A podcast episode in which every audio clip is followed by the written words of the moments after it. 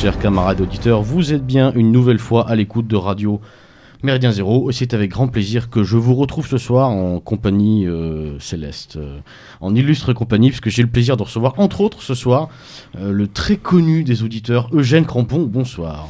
Bonsoir. Comment ça va, Eugène? Bah ça va, impeccable. Heureux de vous retrouver, heureux de retrouver les auditeurs.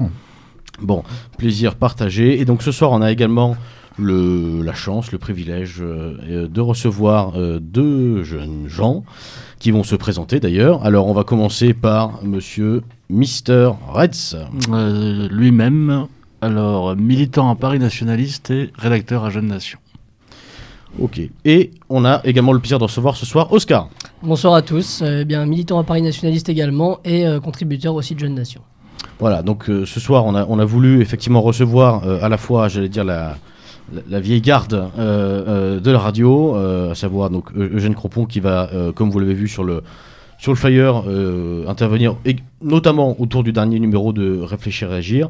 Et également, donc c'était l'occasion pour nous d'ouvrir le micro, de partager un peu le micro, donc avec deux jeunes militants qui, qui malgré, malgré ce qu'on peut penser des, parfois des jeunes militants, fournissent un, un travail important et c'est ce qu'on a voulu mettre en, lumière ce soir et également leur, donner la parole pour parler d'un sujet qui est euh, ô combien important, ô combien crucial et qui est une clé de lecture, quasiment une clé de voûte hein, du système euh, actuel que nous combattons.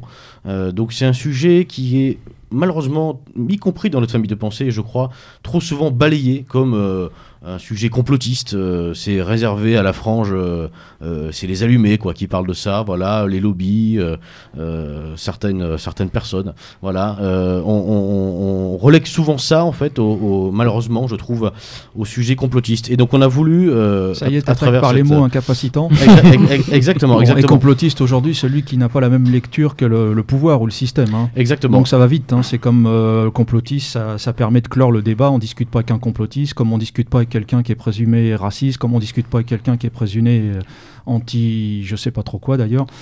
Mais vous m'avez compris. Et, et d'ailleurs, et donc malheureusement, y compris dans notre famille de pensée, on a tendance parfois à s'enfermer dans ces étiquettes qu'on nous colle, euh, et donc à, presque les caricaturer, à devenir plus calife que le calife. Et donc, on n'arrive jamais à porter un regard froid euh, et j'allais dire dépassionné sur les sujets pourtant ô combien importants comme euh, les lobbies.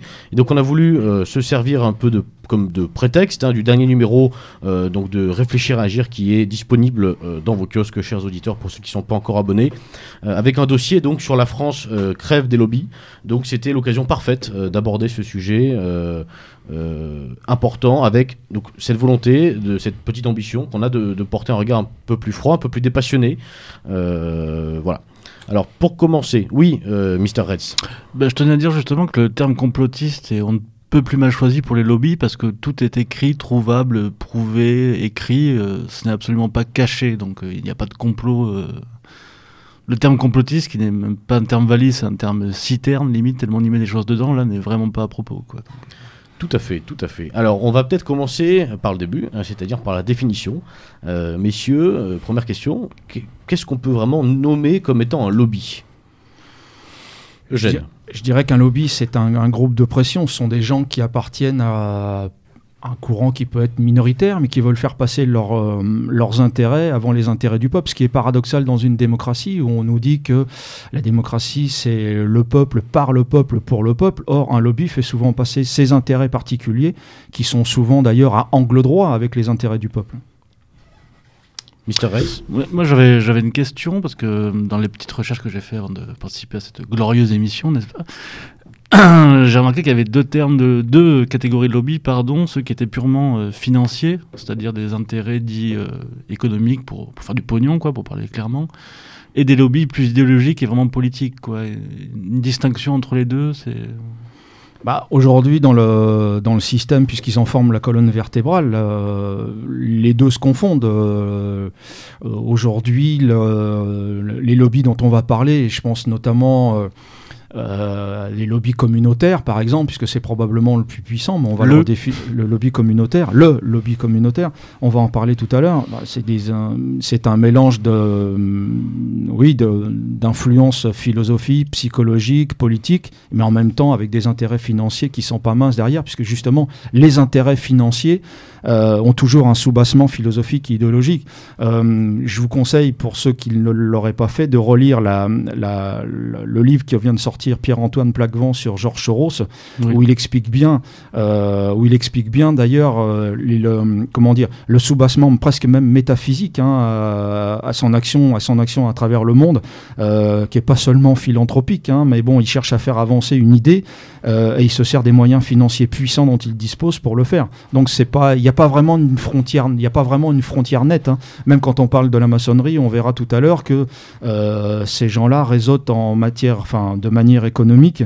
Euh, ils sont bien implantés euh, dans les chambres de commerce, les chambres d'industrie, euh, les, les grandes entreprises du CAC 40, etc. Donc la frontière, elle est mince, et- elle est même ténue quoi, entre les deux. Il n'y a pas vraiment, il n'y a pas vraiment de, il y a pas vraiment de, de, de frontières bien définies. Oscar. Alors là, la frontière est peut-être pas très bien définie, mais je pense qu'on peut, dans l'hyperclasse financière qu'on retrouve dans tous les organismes du genre Davos, Bilderberg, dont on parlera certainement, je pense qu'il y a deux catégories de personnes. Il y a vraiment ceux qui sont là pour des intérêts bassement matérialistes, euh, pour faire avancer leur- leurs propres intérêts financiers avec une vision à court terme, et euh, des personnes qui ont une vision vraiment politique, voire euh, messianique pour certains, et qui sont là pour faire avancer des agendas politiques. Je pense qu'on peut différencier ces deux catégories de personnes. Euh, oui, sauf que tous concourent, euh, ils ont tous intérêt à créer un, un gouvernement mondial. hein, ils concourent tous par ça. Alors euh, l'argent aide forcément, hein, Alors ça, ça, on y reviendra, mais euh, effectivement, je, je suis pas certain d'être d'accord parce que effectivement, je, je suis assez d'accord avec Oscar sur le fait qu'on peut créer des catégories, des sous-catégories de, de, de lobby. C'est ce qu'on va essayer de voir un peu plus en, en avant. D'abord, qu'on se mette d'accord sur une, une définition pour l'auditeur, pour partir tous sur les mêmes bases.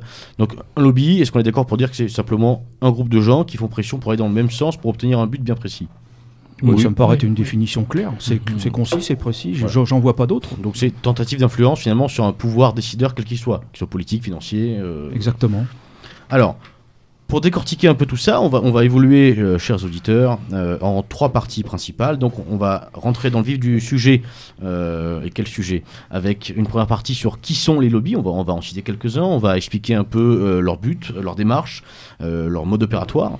Dans une deuxième partie, on va voir pourquoi euh, ces lobbies qu'on aura précités, donc dans quel but agissent-ils précisément, quel est leur but profond, si tant est qu'on le connaisse, hein, euh, et surtout depuis quand existent-ils, depuis quand euh, ont-ils pris main basse à la fois sur nos instances nationales et supranationales?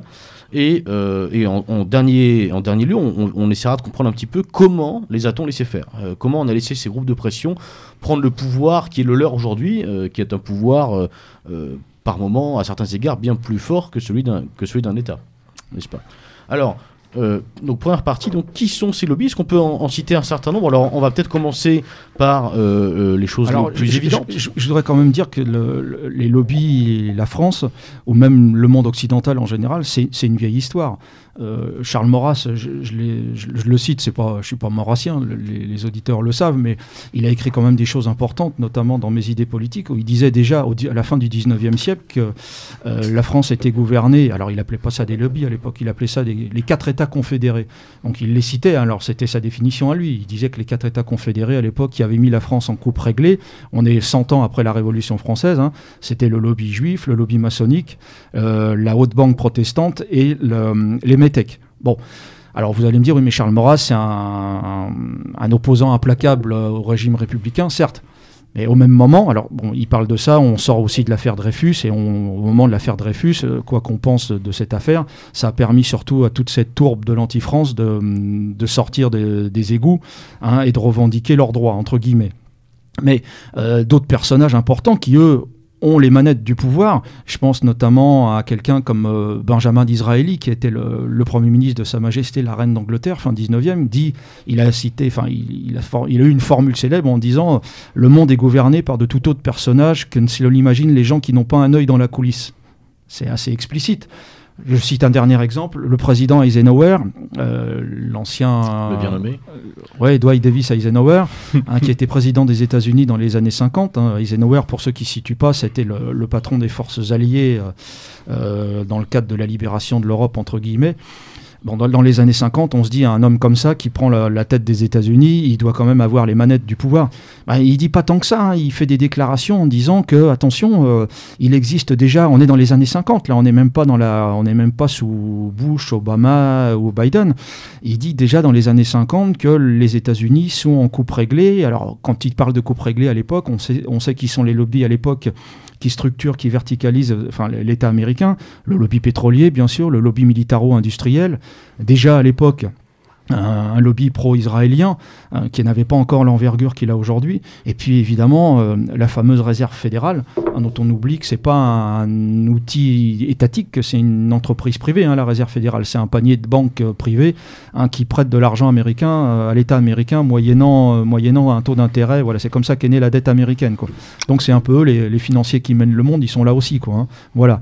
Donc, vous voyez, c'est une histoire ancienne, hein, le- les lobbies et le pouvoir en Occident. Alors, euh, dans l'ordre, on va commencer par Mr. Reds. Oh, je voulais juste dire de conseiller de lire pardon le Stachmelins sur la réserve fédérale, ça fait toujours bien de le rappeler. Oscar. Oui, euh, le camarade Eugène a parlé un peu d'histoire. Euh, justement, je pense que c'est important de rappeler qu'il y, a deux- il y a deux conceptions différentes euh, des lobbies, en tout cas deux approches entre le monde anglo-saxon et la France en particulier. Euh, dans le monde anglo-saxon, il y a une approche très euh, bien, enfin c'est plutôt bien vu, positif. Le- le- les lobbies, la société, elle est vue comme euh, avançant grâce à l'influence des différents groupes qui s'équilibrent entre eux. On va voir que c'est pas pas vraiment le cas, ils s'équilibrent pas. Il y en a qui prennent rapidement le dessus. Et en France, euh, c'est plutôt vu. euh, plutôt c'est plutôt mal vu les lobbies en réalité. Et d'ailleurs en France, alors qu'aux États-Unis par exemple les lobbies font partie intrinsèque de la de la construction de la démocratie, soi-disant démocratie américaine, en France, après la Révolution, les, les citoyens ont déjà été empêchés de s'organiser en tant que groupe avec euh, bah, la fin des corporations. Et euh, on retrouve euh, une certaine, pas un certain libéralisme, mais une certaine euh, liberté dans la façon de s'organiser en association seulement à la fin du 19e siècle. C'est vrai qu'en France, le terme lobby, euh, c'est limite un synonyme de corruption pour le, le français moyen, ce qui n'est pas une mauvaise chose euh, d'ailleurs. C'est pour ça qu'en France, officiellement, d'ailleurs, on parle pas de lobby, on parle de représentants d'intérêt. C'est- Oui, de relations publiques aussi. Voilà, c'est ça. Alors, pour entrer un peu plus euh, dans le vif du sujet, moi, je vous propose de commencer par, euh, par l'évocation d'un domaine, euh, d'un domaine euh, technique hein, qui est très à la mode, enfin, en tout cas, qui est très, très en avant de l'actualité aujourd'hui, c'est la, pharmacie. Euh, et, euh, donc, forcément, le lobby qui est d'ailleurs cité dans le euh, dernier numéro de, de REA, le lobby donc du ce qu'on pourrait appeler, caractériser comme Big Pharma. Alors, euh, derrière cette idée de Big Pharma, on, retrouve euh, donc euh, une conception selon laquelle les, grands groupes pharmaceutiques auraient la capacité de faire pression ou pas euh, sur euh, les États en vue d'influer, évidemment, on l'imagine, la réglementation, euh, la mise sur le marché ou non d'un médicament. Je crois que l'année 2020 a été riche en exemples hein, euh, sur l'influence de ces différents groupes de pression. Alors, euh, messieurs, par quoi est-ce qu'on pourrait commencer pour caractériser un petit peu ce, ce lobby Bah, pharmaceutique? c'est pas un lobby qu'on avait l'habitude de- de- d'avoir dans nos, dans nos écrans radars. Euh, bon, il y a quelques personnes dans notre mouvance qui en parlaient, qui ont écrit sur, sur le sujet, mais généralement, on, on s'en préoccupait pas vraiment. Avec la crise euh, sanitaire, euh, là, on a vu que des conflits d'intérêts euh, majeurs étaient nés et que c'était pas des, c'était pas mince hein, comme, comme, comme influence les lobbies pharmaceutiques. Bon, on l'a vu par exemple à travers l'affaire euh, du Remdesivir, où on les a vus euh, au sein de l'Union européenne, dont on reparlera tout à l'heure, parce que l'Union européenne, c'est la terre promise des lobbies. Euh, on, a vu tous ces laboratoires arriver à vendre un médicament, le Remdesivir. Ils vendent ça à l'Union européenne pour un milliard de dollars, enfin un milliard d'euros. Je sais pas, c'est pas une petite somme quand même, un milliard, tout en sachant très bien que un, ça ne soignait pas les malades euh, du Covid. euh, deux, euh, que ça provoquait des insuffisances rénales. Il y avait donc des contre-indications qui étaient terribles. Que et que quatre, trois, fois, quatre fois plus cher que ce que proposait euh, Exactement. Exactement. Et de surcroît, on, s'en rend compte maintenant qu'ils accélèrent la mutation du, vac- du- ils accélèrent, ils accélèrent la, la mutation du, du, du Covid. Donc, on voit bien qu'une dose de remdesivir, faut le savoir, c'est à peu près 2070 euros. hein. Hein, quand on, donc, euh, c'est pas le traitement du professeur Raoult. euh, euh, L'hydroxychloroquine couplé à l'azithromycine, le traitement, le protocole, c'est 15 euros. Donc, vous voyez, ça, ça rapporte rien. Le remdesivir, c'est 2000 euros la dose. Donc, on voit bien, euh, qu'on prenne qui pourra, mais on, voit bien là qu'il y a un conflit d'intérêts énorme et qu'il y a une histoire de gros sous derrière. Et quand, par ailleurs, au conseil scientifique, les gens qui nous ont vendu cette affaire en France, sur les 10 personnes du conseil scientifique, 8 sont des gens qui émargent régulièrement, très régulièrement, euh, auprès, des, auprès de ces grands laboratoires pharmaceutiques. C'est tous ces grands messins de plateaux de télévision qu'on voit actuellement. Hein, on a donné les chiffres hein, dans REA, ce qu'ils ont touché tel ou tel laboratoire. C'est assez, assez pathétique. Quoi. Alors, Mr. Reds. Oui, je voulais rebondir sur ce qu'a dit le, le camarade Crampon, comme quoi ces, grands lobbies pharmaceutiques, ils, sortent un peu de l'ombre euh, lors de la crise sanitaire qu'on traverse, hein, enfin, entre guillemets, crise sanitaire. Mais euh, en regardant un reportage pour préparer cette émission, euh, déjà, sous l'ère pré-Sarkozy, on voyait que Pfizer, ce genre de lobby, était déjà en place, avait déjà des relations dans le gouvernement français. Euh, participer à des cocktails. Enfin, ils sont implantés depuis longtemps, même si on les voyait pas. Quoi. Bah, ils sont, euh, ils sont d'autant plus implantés euh, dans le gouvernement qu'on on sait qu'a priori, euh, bon, euh, parmi les actionnaires des- des- de ces lobbies, notamment de Pfizer, etc., il y a des, hum, des fonds de gestion d'actifs euh, américains.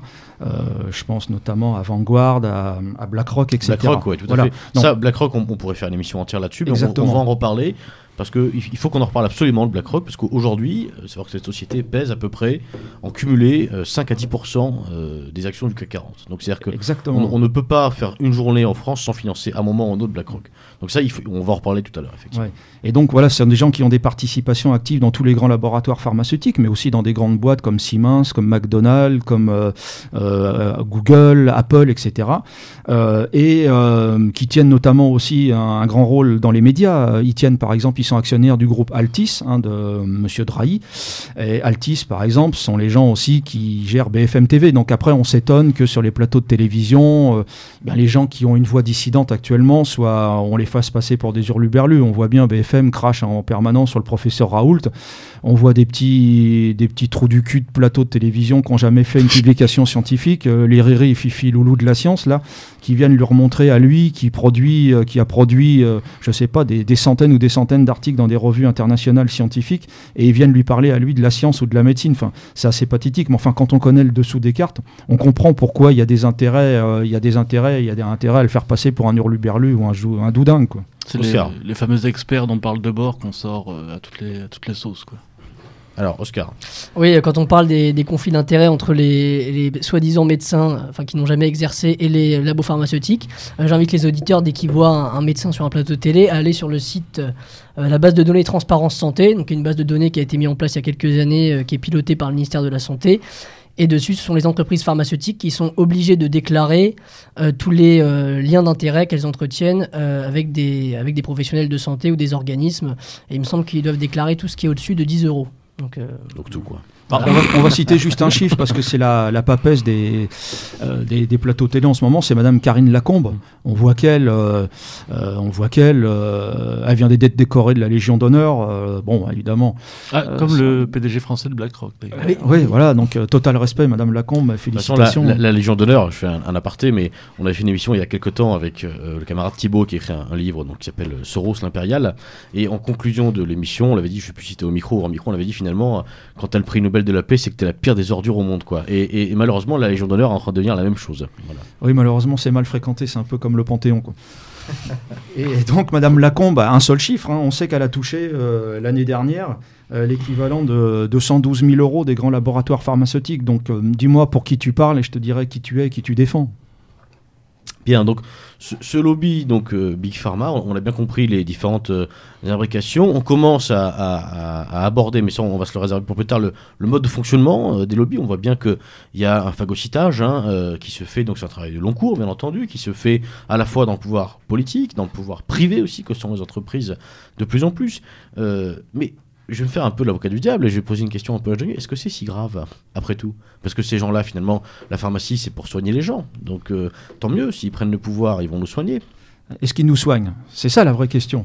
Est-ce que leurs intérêts, c'est de nous soigner? J'en suis pas sûr. Euh, on le voit bien actuellement, euh, justement, dans la crise du Covid, ils soignent personne, puisqu'ils refusent. Ils refusent de nous soigner. Ils nous ont enfermés dans un, le duo confinement vaccination.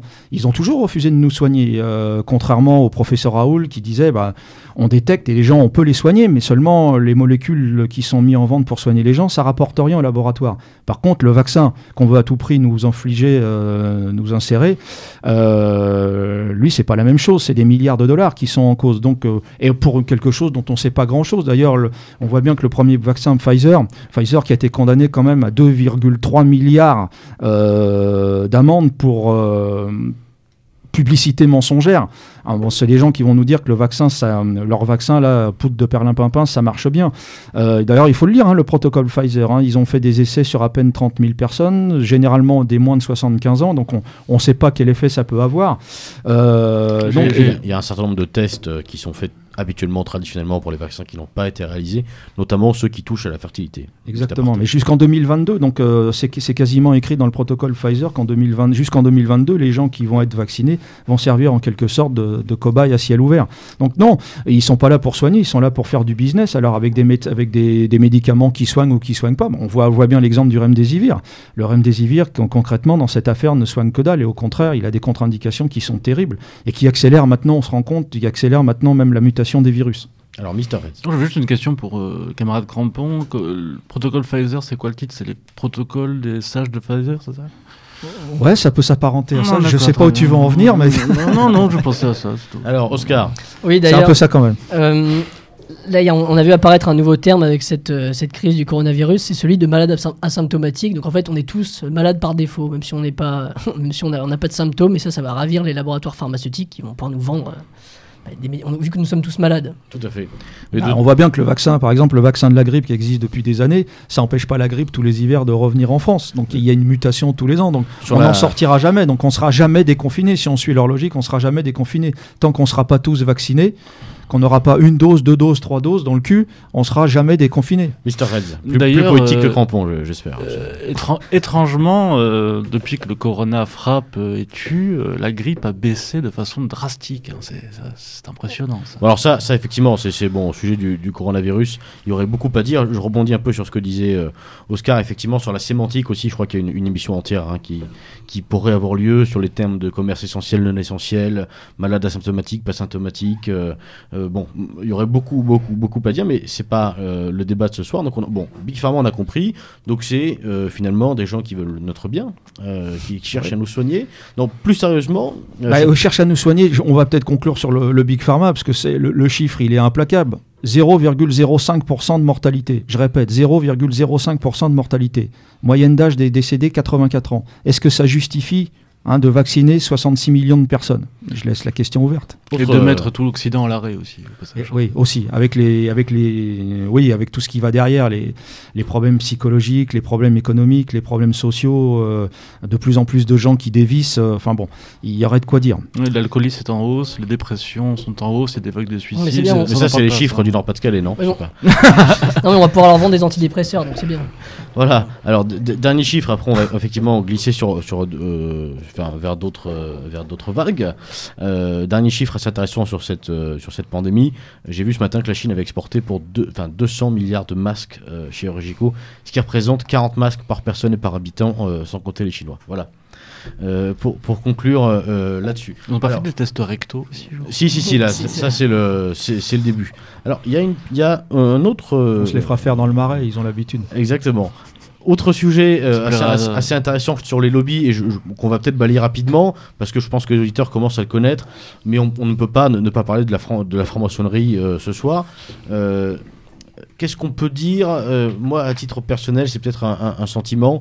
L'impression quand même que la, maçonnerie a vraiment été, j'allais dire, en tête d'affiche euh, number one euh, des lobbies pendant un certain nombre d'années, à, commencer par évidemment la troisième République, la quatrième, euh, le début de la cinquième, mais l'impression quand même que ces, espèces de groupes de pensée maçons, donc toujours tournés autour d'une d'une idéologie, euh, l'humanisme, les Lumières, etc. Tutti quanti, et sont quand même en perte de vitesse aujourd'hui par Mm. rapport face à des face à des groupes financiers comme BlackRock, comme euh, euh, le Big Pharma, euh, etc., etc. Alors messieurs, Bah, c'est une question justement que je voulais pas, poser à l'ami Crampon, parce que j'étais très étonné en lisant ce numéro de, de Réfléchir à Agir, de voir que la franc-maçonnerie, d'après l'ami Vincent, que je salue d'ailleurs au passage, Vincent de Facta, hein, c'est voilà, Ouais. donc ce sont des gens qui sont bien, bien, qui ont des relais hein, dans ces milieux-là et qui les renseignent parfaitement. hein. C'est pour ça qu'il faut évidemment, si on veut faire de la politique sérieusement en France, je l'ai dit dix fois, mais je le répète, il faut absolument s'abonner à la lettre euh, euh, faits et documents euh, édités par Facta, puisqu'ils ont des renseignements de première main. Ben justement, euh, j'étais très étonné de voir que le- les francs-maçons avaient encore une telle importance selon euh, les dires de, Vincent, justement. Parce que j'étais resté sur l'émission de Ratier de Méridien Zéro, justement, que j'avais écouté, qui disait, comme euh, l'ami Beluga vient de le dire, qu'ils étaient en perte de vitesse et qu'ils étaient un peu démodés comparé à ce qui se faisait de nos jours. Alors forcément, ils ont plus l'influence qu'ils avaient sous la Troisième République. hein. Je, ra- je rappelle leur slogan sous la Troisième République on doit sentir la maçonnerie partout, on ne doit la découvrir nulle part. Bon, ça Bon. c'était le, le grand slogan du Grand Orient. Est-ce que ça a bien changé aujourd'hui? Oui et non. Il y a 175 000 maçons en France, 50 000 au Grand Orient. ça fait Euh, beaucoup de Portugais. Tu vas nous mettre à bien avec nos amis lusitaniens qu'on elle était salue. facile, elle était facile. Euh, Exactement. Euh, et donc, euh, non, non, ils ont toujours un- une influence. Alors, elle est, elle est importante dans deux ministères qu'ils ont toujours tenus, euh, quelles que soient les républiques. Euh, le premier, c'est le ministère, c'est peut-être le ministère le plus important, c'est celui de l'éducation nationale. Hein, à partir du moment où on prend les jeunes euh, dès le plus jeune âge, euh, qu'on les endoctrine autour de l'égalitarisme, de l'antiracisme, euh, du Ouais. métissage, du genre, etc. Des bons petits républicains. Exactement. C'est voilà, c'est important pour eux. Ça, c'est une chasse gardée. La deuxième chasse gardée qu'ils ont toujours eue, c'est le ministère de l'Intérieur. Euh, et sa déclinaison locale pour, locale pour nous, c'est le préfet de police de Paris. Là, c'est une chasse gardée. Hein, faut pas s'étonner s'il y a une chasse permanente aux nationalistes sur Paris. hein, Donc euh, Mou- Moussa, Moussa, Moussa en est du coup? Alors Darmanin évidemment en est. Euh, voilà, donc ça lui permet, euh, ça lui permet de faire des saillies en ce moment sur, euh, en demandant la dissolution de certains groupes. Il ferait mieux de s'occuper de ses fesses avec deux plaintes pour viol. Et je pense qu'il a mieux à faire, mais c'est un autre débat. Mais en même temps, ils sont très implantés dans la magistrature. Alors donc peut-être que euh, il sauvera ses fesses aussi comme ça. Donc dans la magistrature, ils sont bien implantés. Dans le monde de, alors il faut faire attention aussi quand on, on parle des maçons. Il y a les petits francs-macs de base. euh, bon, vous savez comment on rentre en maçonnerie par cooptation, etc. Euh, le petit franc-mac de base, lui, le grand rêve, le grand idéal de la République universelle. Je suis pas sûr que ça le travaille qui se réveille en sueur la nuit en disant je vais créer une République universelle. Ça, le petit franc-mac de base qui est dans sa loge, euh, qui est dans sa loge à Paris ou à Courbevoie, lui, euh, ce qui l'intéresse, c'est plutôt du réseautage économique. Hein, voilà. Par contre, quand on arrive à des sphères, parce qu'il y, a- il y a des degrés hein, en maçonnerie, notamment bah, les grands, les grands maîtres, hein, le 33e, des choses comme ça. Là, on arrive à des clubs, euh, à des réflexions, des. Le 33e, euh, qu'est-ce que c'est ça? C'est il y a des rites, euh, il y a des, je des, crois. des cadres, des comment ça s'appelle, Euh, des degrés, on va dire ça comme ça, des degrés dans la maçonnerie. Oui. Pardon, excuse-moi. C'est le chevalier Kadosh, je crois, 33, c'est là où. Exactement. euh, euh, là, alors, alors du rite euh, écossais, du rite je sais pas trop quoi, mais enfin bon, c'est- là on arrive dans les hautes sphères de la maçonnerie où là on, on travaille sur des choses un peu plus, un peu plus philosophiques, un peu plus politiques. très anti-France aussi. Exactement. Ah oui, par, forcément. À partir du moment, il faut jamais l'oublier ça. hein, le, le- le rêve maçonnique dès le départ, hein, c'était euh, un des grands, un des grands illuminés de Bavière, hein, qui faisait partie lui aussi de la communauté de lumière, Anacharsis Klotz, Un qui parlait de une république. uni- moustache, non Comment Un petit avec une moustache, non pas bien. C'est pas le même. Il est venu plus tard. Euh, et donc, euh, lui, il parlait de République universelle, Anacharsis Klotz. C'est un nom qu'il faut retenir. hein, donc, et euh, ça, ça leur a pas échappé. Donc, c'est des gens qui travaillent à la constitution d'un gouvernement mondial. hein. C'est pour ça qu'on les retrouve facilement euh, euh, dans les grands groupes financiers, dans les grandes, euh, dans les grands raouts du Bilderberg, de Davos, etc. Tout ça, ça se, tout ça, ça se confond. hein. c'est pour ça que la, la, la frontière quelquefois est ténue. Et euh, on sait aussi qu'ils travaillent depuis des années en France euh, sur toutes les questions de bioéthique. On sait que, euh, par exemple, sur la question de l'avortement, ils ont été en pointe. Sur la question de l'euthanasie, ils ont été en pointe. Actuellement, sur toutes les dérives, la PMA, la GPA, etc. Là, sur, euh, sur, sur l'inceste, ils sont très en pointe aussi avec le. Oui, c'est le cas de le dire. siècle, ouais. Ouais. Sans mauvais jeu de mots, c'est le cas de le dire. Oscar, Oscar, je crois que tu voulais prendre la parole là. Euh, oui, oui, c'était par rapport au. Pour revenir sur le, ces maçons qui ont une vision politique, voire religieuse. L'exemple de Vincent Payon, qui a été ministre de l'Éducation il y a quelques années, il parlait, lui, de, de laïcité comme étant une religion et qui était la religion officielle de la République. Voilà, et D'ailleurs, il me semble que c'était bien sous, c'était sous, sous le gouvernement François Hollande, François Hollande, était, ouais. voilà, et François Hollande, lui, qui disait qu'on ne pouvait pas être républicain, parfaitement républicain, si on ne rentrait pas en maçonnerie. Donc, euh, Oui, il a même dit que la maçonnerie c'était l'église de la République. Oui, quoi. Donc, euh, de toute façon, la République est née de la maçonnerie. Et il faut relire les, li- les- les livres d'Augustin Cochin Ah, sur les sociétés de pensée, le livre de, les livres de Ploncard d'Assac, euh, père. Mal- Malgré tout, malgré tout, euh, à vous écouter, je crois qu'il y, a- il y a un constat qu'on peut peut-être euh, euh, faire, et ça peut être l'occasion d'un parallèle d'ailleurs, c'est que effectivement, les, les francs-maçons euh, en France, en tout cas, ont su investir toute une, une grande partie euh, du champ politique, notamment dans ses, dans son, dans ses aspects régaliens. hein, euh, Néanmoins, peut-être que la, perte de vitesse et la perte de puissance de la franc-maçonnerie correspond aussi avec une forme de, avec une forme de perte de vitesse et de perte de puissance de l'État, de la chose politique. On voit bien qu'aujourd'hui les décisions ne se prennent plus forcément à l'échelle d'un gouvernement, hein, ne serait-ce que pour les vaccins. hein. En France, on vaccine si l'Union européenne le dit oui. Donc, euh, on- l'impression que ça laisse, c'est que les francs-maçons ont peut-être euh, euh, complètement vaincu et occupé l'espace national, mais que euh, néanmoins, aujourd'hui, le, pouvoir n'étant plus euh, sur les échelles nationales, le, pouvoir des maçons est aussi en berne, malgré tout. Bah, L'État aujourd'hui français, c'est une coquille vide. À part l'appareil répressif euh, et l'appareil fiscal, c'est une coquille vide. Les grandes décisions sont plus prises ici. Euh, 80% des lois françaises sont, sont des traductions de, de lois qui nous viennent de l'Union européenne. Et l'Union européenne, c'est pas des gens qui sont élus. La Commission de Bruxelles, c'est des hauts fonctionnaires, c'est des gens. On va reparler tout à l'heure de la Commission. De, on va parler de l'Union européenne puisque c'est la. Je l'ai dit, c'est voilà, c'est la terre promise des lobbies. Euh, Ils ont leur badge. Exactement, ils émargent, ils émargent. Donc l'État, étant ayant été abandonné, tout a été passé euh, au business, au privé. Euh, c'est le marécage, c'est le marécage idéal pour des lobbies. À partir du moment où il n'y a pas un appareil d'État puissant pour les juguler ou pour les faire disparaître, il y a pas de. Regardez, c'est tout simple. hein. Sous la Troisième République, on a dit que c'était une république maçonnique. Il y a eu quatre ans de ce qu'on a appelé l'État français, le régime de Vichy. Le régime de Vichy, terminé les loges, hein, euh, tout le monde dehors. Bah, ils sont revenus dans les fourgons de la résistance. Et depuis, ils n'ont jamais quitté le manche. Alors, ils n'ont pas été hyper puissants sous la quatrième. Enfin, ils l'ont été, mais enfin, ils n'avaient pas, pas retrouvé leur influence qu'ils avaient sous la troisième, ni sous la cinquième. C'est Mitterrand, beaucoup, qu'on a ramené dans ces. Alors, pourtant, il avait un peu de mépris pour eux, parce qu'il les surnommait les frères la gratouille. Mais c'est lui qui les a ramenés dans ces fourgons. Et depuis, bah, il forme un- une sorte de squelette invisible dans le gouvernement. Enfin, Vincent, là, dans, cette interview dans, dans REA, nous donne euh, le nombre de gens euh, du gouvernement. Enfin, je, je vais les citer hein, quand même, hein, parce que c'est pas, c'est pas mince. Et puis, ils ont des ministères qui sont pas. euh, qui sont pas qui sont pas minces.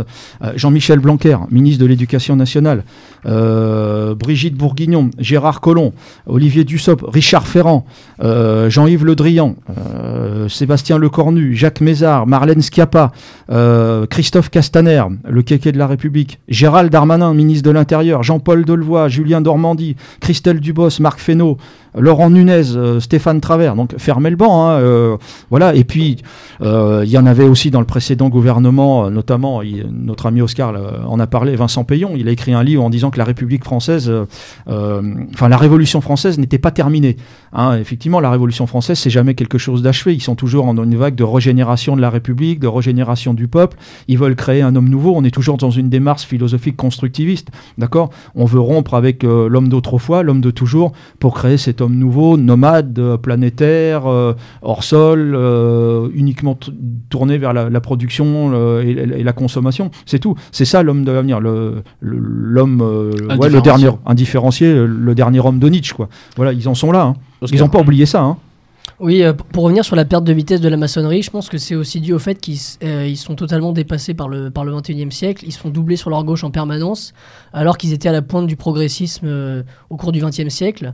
Là, aujourd'hui, avec le LGBTisme, avec l'immigration-invasion complètement débridée, je veux pas dire qu'ils sont réactionnaires, enfin, ils paraissent pas réactionnaires, mais ils sont, un peu à la ramasse. Je veux dire, en, plus, aujourd'hui, les, les décisions, elles ont lieu dans des, dans des cercles internationaux, donc ça leur enlève encore plus du poids, mais je pense que c'est vraiment ça.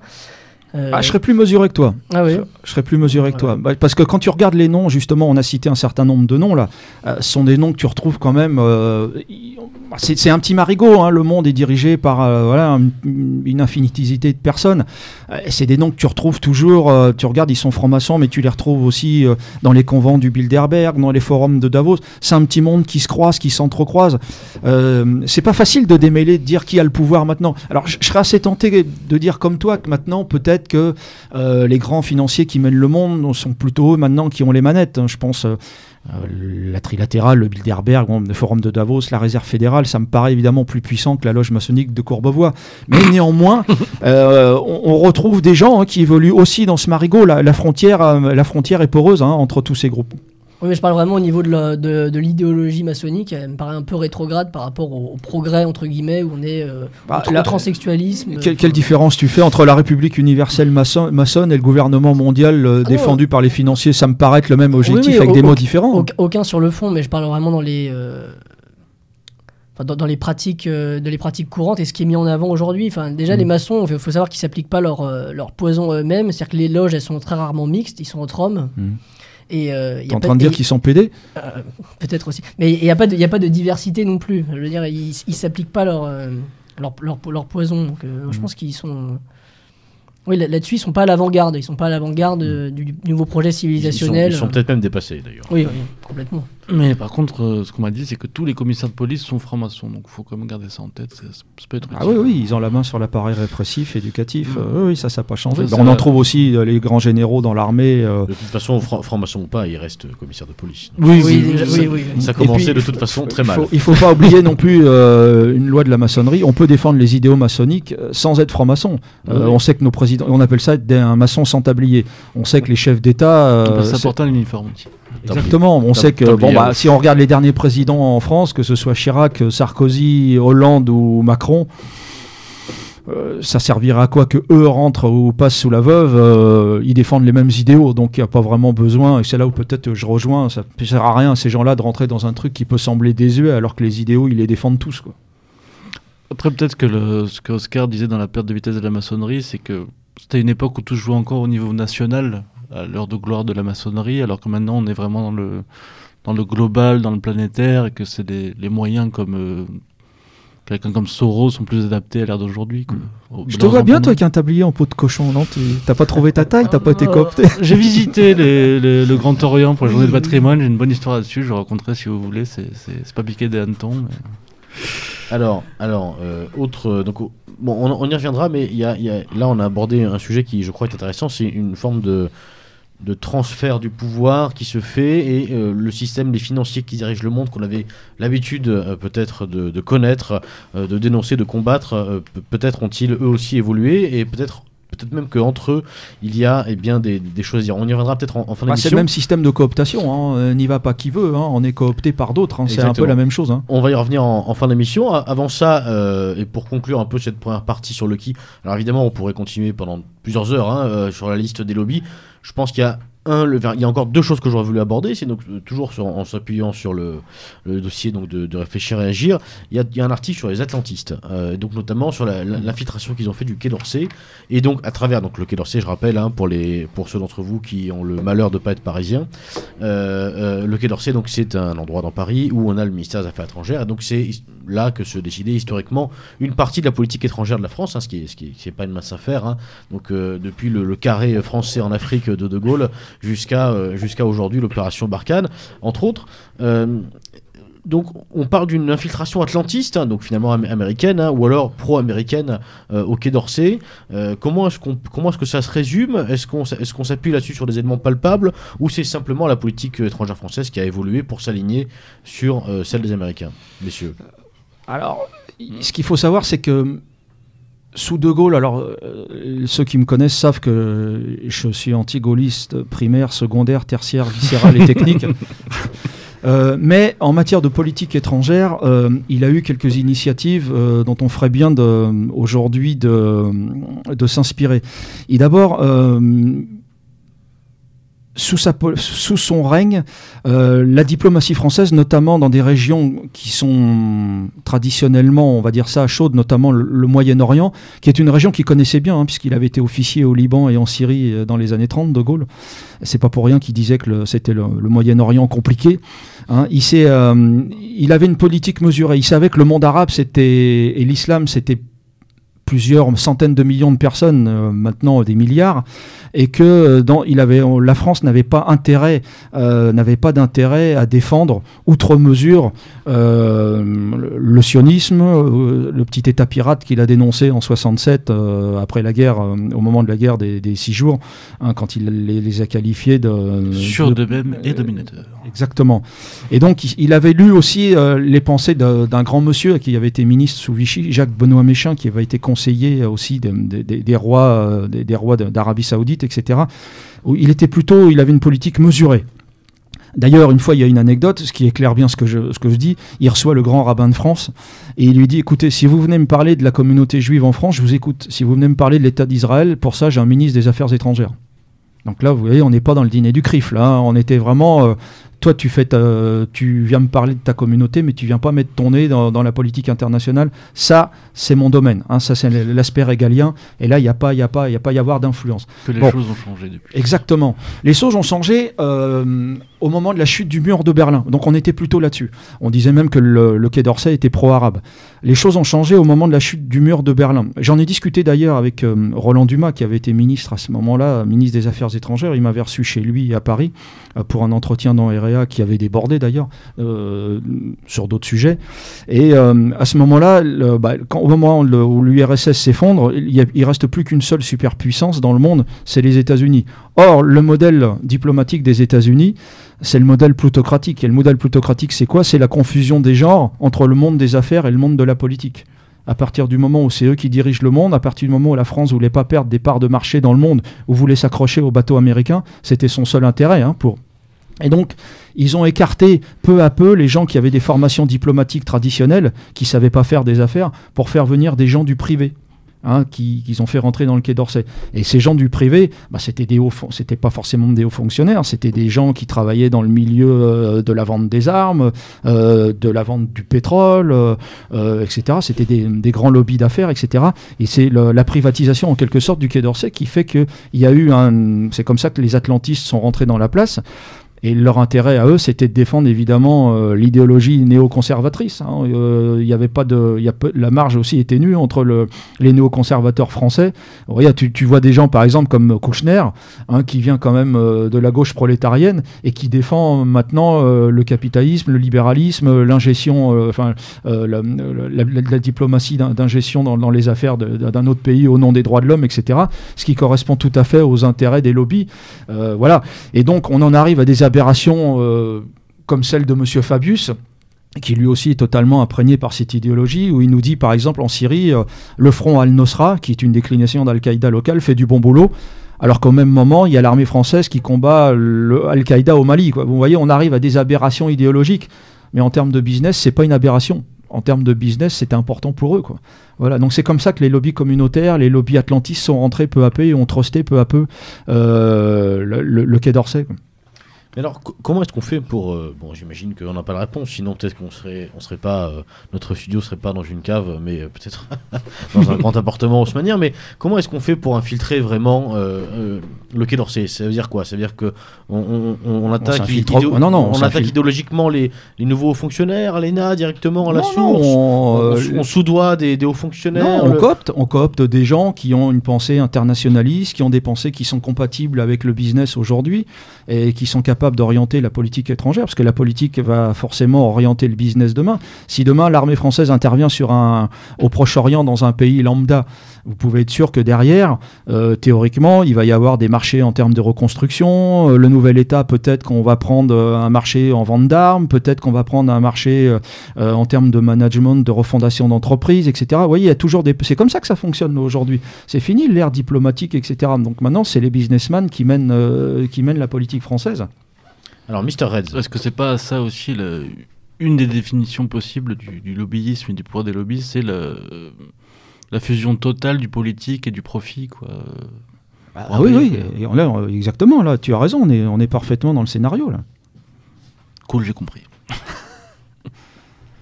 oui, c'est assez intéressant parce que j'ai un souvenir de, de, mes années étudiantes où j'avais eu un cours sur le, l'histoire politique en, France notamment, et on nous, c'était à la Sorbonne, donc il ne faut pas s'attendre non plus à grand chose. Mais ils font des cours de lobbying maintenant.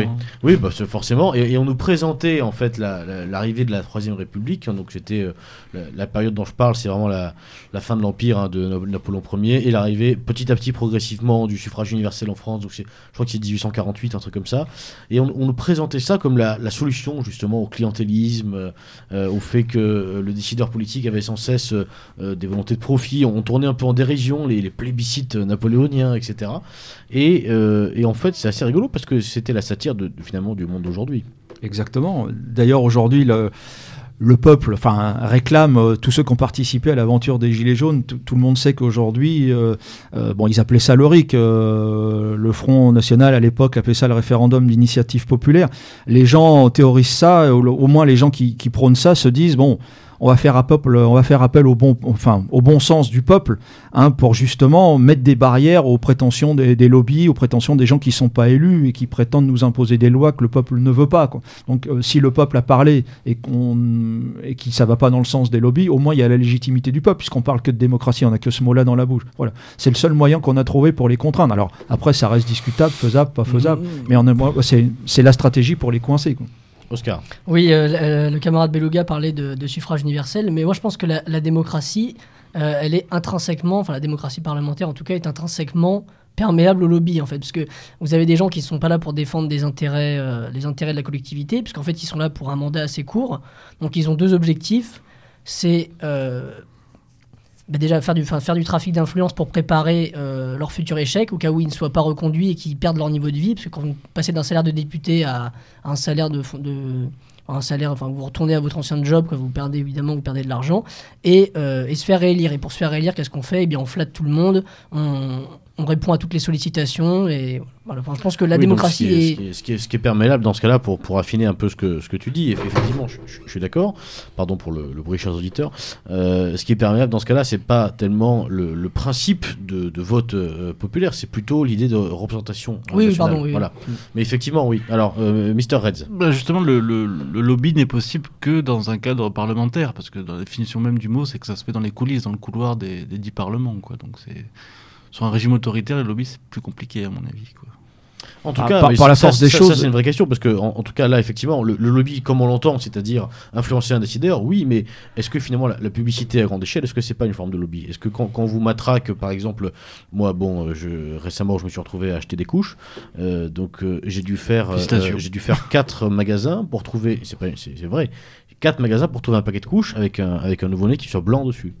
Ça, bon, c'est pas, c'est pas du lobbying. Je veux dire, on n'a pas, on n'a pas euh, corrompu un préfet. Mais enfin, est-ce que c'est pas, est-ce que c'est pas une forme aussi euh, bah, c'est un outil, ça. C'est la propagande fait partie du, lobbying. La, à partir du moment la publicité là-dedans, je, crois qu'elle. Oui, bah, à partir du moment où tu disposes des outils euh, pour influencer les gens, pour influencer des modes de consommation, etc. disons que c'est un outil. La propagande, la publicité, c'est un outil des lobbies. Quoi. C'est pas un hasard si on parle même de la presse comme quatrième média, comme voilà. Euh, il, y a, il y a une part de non-lobbyisme qui se fait vraiment de, de, personne à personne dans le réel. Quoi. On, dit, on discute, on se fait des réseautages, tout ça. Euh, j'ai regardé un petit documentaire pour préparer l'émission, ça fait deux fois que je le dis, bon, c'est pas grave. par exemple, les, les, lobbyistes sont, selon la loi, euh, interdits d'entrer au Parlement. Genre, ils n'ont pas le droit d'accéder à la chambre des quatre colonnes. Mais tous les lobbyistes y vont, évidemment, parce qu'ils ont une carte de Conseiller parlementaire. Le conseiller parlementaire, voilà, qui est toujours offert par un de leurs bons amis de, de à l'époque du reportage c'était de l'UMP quoi donc c'est Là, tu parles du Parlement en France, là, tu parles de l'Assemblée nationale, ah oui. bien sûr. Alors qu'au Parlement européen, c'est pas la même chose. là, ils sont carrément inscrits dans le grand livre. Là, c'est la grande différence entre les deux, c'est que en France, on gruge, on trouve des solutions, des, des, des arnaques pour faire entrer les lobbyistes dans l'Assemblée, alors qu'à Bruxelles, c'est euh, open bar. Quoi. Ils, ont, des bureaux dans le Parlement. Ce qui est, ce qui est, ce qui est intéressant, euh, puisqu'on parle de l'Assemblée nationale, euh, on enregistre au lendemain euh, du vote par la dite Assemblée d'une proposition de loi sur euh, le bien-être animal en France, sur les animaux. Et alors, ce qui est, ce qui est rigolo, c'est que là, pour le coup, euh, il y, a une guéguerre entre lobbies, parce que d'un côté, il y a un lobby sociétal là, qui a poussé hein, sur les animaux pour une meilleure reconnaissance des animaux, pour une pénalisation des maltraitances, etc. Mais d'un autre côté aussi, il y a un lobby pour le coup euh, agroalimentaire, industriel, qui a euh, lui aussi poussé. Et donc on voit bien qu'il y, a eu des amendements sur cette loi. Donc par exemple, euh, si je mets trois claques à mon chat, je risque un procès mais on a le droit de castrer les cochons. Alors moi, moi personnellement, ça me fait ni chaud ni froid, mais on voit bien les incohérences que ça peut créer, et c'est assez rigolo, et on a l'impression quelquefois d'assister à un sketch des inconnus, sincèrement. Je, je pense que, je pense que là, ça va être le moment où Marine Le Pen va se réveiller, là, parce que dès qu'on parle de chat... Euh, oui, voilà, c'est ce que... Oui, oui, tout à fait, ouais. Euh, peut-être euh, peut ah, C'est le nouveau programme du RN, toi, faire des tweets sur les chats, quoi. C'est la révolution est en marche. Voilà, miaou, miaou. Alors... Bah là... J'imagine que l'inénarrable Thierry Coste doit être euh, en première ligne, là, le grand lobbyiste de l'agroalimentaire, des chasseurs. Euh. Oui, mais alors, bon, on peut en parler tout de suite, je pensais en parler un peu plus tard, mais sur cette histoire de chasse, c'est intéressant parce que la chasse, la chasse à court, c'est quand même des pratiques qui sont ancestrales, traditionnelles, euh, vectrices un peu d'identité aussi. Donc c'est tout ce que combat le monde moderne, et pourtant, et pourtant, euh, ces, organisations ont réussi, à travers la Fédération de la chasse notamment, à se mouvoir en lobby et à influencer et à se faire bien voir et à accéder d'ailleurs aux, sphères euh, bah, les plus hautes en ce moment avec Emmanuel Macron. Ils ont bien compris que le lobby ça pèse plus que la démocratie, puisque quand il y a quelqu'un qui se présente en leur nom, chasse, pêche, tradition, etc., le mec il fait 1 ou 2%, et au deuxième tour il se rallie à Macron. Il donne pas ses voix à des gens qui sont supposés défendre une identité ou une tradition. Donc ils préfèrent voter voilà, pour des gens du système, sachant très bien que ça va être le coup de bistouri final. Ces gens-là n'en ont rien à foutre de la chasse, c'est pas, pas leur sujet, c'est des bobos parisiens, euh, et ils ont dû voir une touffe d'herbe autour d'un arbre, ça y est, ils pensent qu'ils sont écolos à fond les ballons. Mmh. Euh, ça, marche, ça marche comme ça, mais il faut les connaître. Voilà, donc, euh, leur but à long terme, c'est de nous faire bouffer des pilules, parce que c'est aussi un marché, hein, le véganisme, c'est aussi un marché. Donc on va dire une bonne fois pour toutes euh, qu'on les emmerde et que si un jour on voit passer une entrecôte avec un, litre de nuit Saint-Georges, on va pas se gêner pour le dégringoler. Oh, Mister Red. Bah, justement, euh, c'est très utile aussi pour le pouvoir d'avoir le lobby des chasseurs euh, dans les mains. On va reparler de la jacquerie des gilets jaunes. on a vu que Macron voulait avoir M. Coste à sa droite absolument, parce qu'il voulait peut-être pas que sur les ronds-points, en plus des gilets et des mégaphones et des calibres 12, quoi. Donc, qui est le monsieur Coste qui tienne un peu en laisse les chasseurs, ça a dû lui rendre service. Quoi. Alors, ma feu qu'il faut qu'un chasseur doit déclarer en préfecture. Hein, on, reparlera de ça, mais je, pense, je pense qu'on peut voir les choses euh, peut-être un, peu différemment. On, en reparlera certainement en fin d'émission dans la partie euh, que faire, hein, qui est devenue incontournable pour les émissions MZ. Maintenant, pour aller un petit peu plus en avant, euh, on a parlé donc, on a essayé de lister un peu des grands lobbies. Donc, on, a, on aurait pu parler, on l'a pas fait du lobby pétrolier. On aurait pu parler, on, l'a pas fait non plus de, de lobby euh, sociétaux hein, à travers les ONG. Mais bon, là, je vous renvoie, chers auditeurs, aux émissions, aux différentes et multiples émissions qui ont été faites à ce sujet, donc sur Greenpeace, euh, sur Soros, euh, sur, sur, sur, sur, tout ça. depuis quand est-ce qu'on peut, chers, amis, depuis quand est-ce qu'on peut affirmer sans, sans dire trop de bêtises que les lobbies ont pris une forme de pouvoir véritablement? Euh, ma question en fait est un peu plus profonde que ça, c'est depuis quand ça existe? En préparant l'émission, euh, moi en général pour préparer l'émission, je discute un peu avec euh, des camarades autour de moi pour voir ce qu'ils en pensent et pour essayer de récolter un certain nombre de questions intéressantes. Et une question qui m'a, une remarque qui m'a été soulevée, c'est oui mais regarde au Moyen Âge par exemple ou même un peu un peu après, en tout cas pendant l'Ancien Régime, les différentes corporations, est-ce que c'était pas déjà une forme de lobby? Parce que ces mecs-là déjà ils comptaient et t'avais pas intérêt à, à balancer une, une taxe supplémentaire sur telle ou telle corporation sans les prévenir avant, sans en discuter avec eux avant. Alors finalement, ce principe de lobby, depuis quand existe-t-il vraiment? Dans la définition telle qu'on l'entend aujourd'hui, je, dirais à partir du 19, euh, je dirais à partir du 19e siècle, à partir du moment où naissent, euh, où rentrent dans la société euh, les sociétés de pensée. Bon, je parle à la maçonnerie, mais après je parle, on n'en a pas parlé, mais on pourrait aussi en parler parce que c'est probablement philosophiquement et politiquement avec des intérêts financiers derrière le plus puissant, le Judapo. À, l'époque, ça s'appelait pas le CRIF, hein, ça s'appelait l'Alliance israélite universelle. Bon, tout ça, c'est des, des lobbies qui s'activent depuis le 19e siècle. Seulement, à partir du moment où il y a un État qui, fait euh, de la politique d'abord, à partir du moment où l'État est politique, où il assure des fonctions régaliennes qui sont puissantes. Euh, si vous voulez, il s'empare pas de l'État, il, est gêné pour s'emparer de l'État. À partir du moment où l'État s'efface hein, pour laisser faire euh, le marché, en quelque sorte, hein, pour laisser les acteurs du marché prendre peu à peu des, des, formes de pouvoir, en France, on peut le dater, je pense, à partir de, de la fin de De Gaulle, euh, la fin du règne de De Gaulle, l'entrée en, liste de quelqu'un comme Georges Pompidou. Georges Pompidou, euh, maintenant les Français le, portent au nu, mais enfin Georges Pompidou, euh, c'est quand même le fond, c'était un fond des pouvoirs de la banque Rothschild. La loi, la fameuse loi du 3 janvier 73 hein, qui, nous, impose d'emprunter de l'argent non plus la Banque de France à taux zéro, mais sur les marchés privés, etc., qui a créé la dette française qu'on connaît aujourd'hui, hein, qui, nous fait, qui prisonnier des marchés financiers privés. C'est Pompidou Hein, qui l'a créé, il faut pas l'oublier. À partir de cette date-là, on voit les lobbies financiers euh, peu à peu truster l'appareil d'État puisque le politique s'efface. C'est volontiers hein, que le politique, c'est chez eux, c'est des libéraux si vous voulez. L'État, la limite, n'est juste là pour même pas protéger le marché, mais même pas, il doit pas avoir une main qui cachée qui le dirige. Enfin, vous voyez, c'est ça le truc. Hein. À partir du moment où le marché s'autorégule, hein, il n'y a pas besoin d'État. Donc s'il n'y a pas besoin d'État, autant que ce soit des hommes d'affaires qui gèrent le marché, qui gèrent les affaires courantes, etc. Et je pense que dans notre 5 République, puisque c'est quand même là où ils sont rentrés en en puissance 10 dans, dans l'appareil d'État. Et je pense que c'est à partir de Georges Pompidou, à partir du moment où le politique a commencé à s'effacer. Mr. Reds. D'ailleurs, tu parlais de, du jus d'Apo. Euh, je pense qu'il y a le lobby qui a un peu la main dans tous les lobbies aussi. Faut... Par exemple, on parlait de Pfizer en début d'émission. Il faut savoir que euh, le, PDG de Pfizer a fêté Hanouka via, mm. via Visio à cause du confinement. Quoi. Alors, là, on entre un peu dans. On, on parle de jus d'Apo, on entre dans des eaux tumultueuses, mais quand on parle du Judapo, on parle de la communauté juive organisée. Hein. On est bien d'accord. C'est pas le c'est pas le petit juif qui vend des jeans dans le sentier ou qui va au casino de Deauville dont on parle. Là, on parle pas de ça. Hein. On parle notamment du CRIF.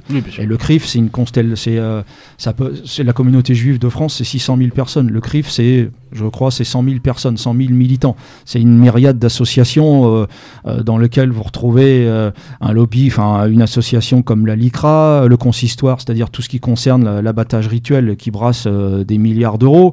Euh, ça peut être euh, euh, tout ce qui concerne le KKL. Oui, le KKL, c'est une association qui défend la reforestation de l'État d'Israël. Ça peut être tout ce qui concerne l'ORT autour de la formation professionnelle, la fondation Cosi Posazor, là, qui, gère un peu le, tout, tout l'aspect social ou les miséreux de la communauté, etc. Voilà. Ça, c'est 0,2% de la population française on se pose des questions de savoir pourquoi, quand ils font leur dîner, il y a toute la presse, euh, il y a toute la presse, mais surtout tout l'appareil politique français qui s'y presse. Bon, hormis Mélenchon, parce qu'il est pro-palestinien, et Marine Le Pen, mais c'est une question de temps, parce qu'elle rêve d'y aller, euh, et qui sont là, et qui se font engueuler, et qui sont le, le chef de l'État, il se fait engueuler, il est élu démocratiquement, enfin, normalement, il est élu démocratiquement, mais c'est un mec qui représente 100 000 personnes, qui le met à l'amende, parce qu'il trouve qu'on n'en fait jamais assez sur l'antisémitisme, on n'en fait pas assez sur le, euh, le révisionnisme, on n'en fait jamais assez pour défendre l'État d'Israël. Voilà, alors on se dit, mais pourquoi les présidents, ils y vont S'ils pèsent rien, si c'est une association, à ce moment-là, le dimanche après-midi, ils pourraient très bien aussi euh,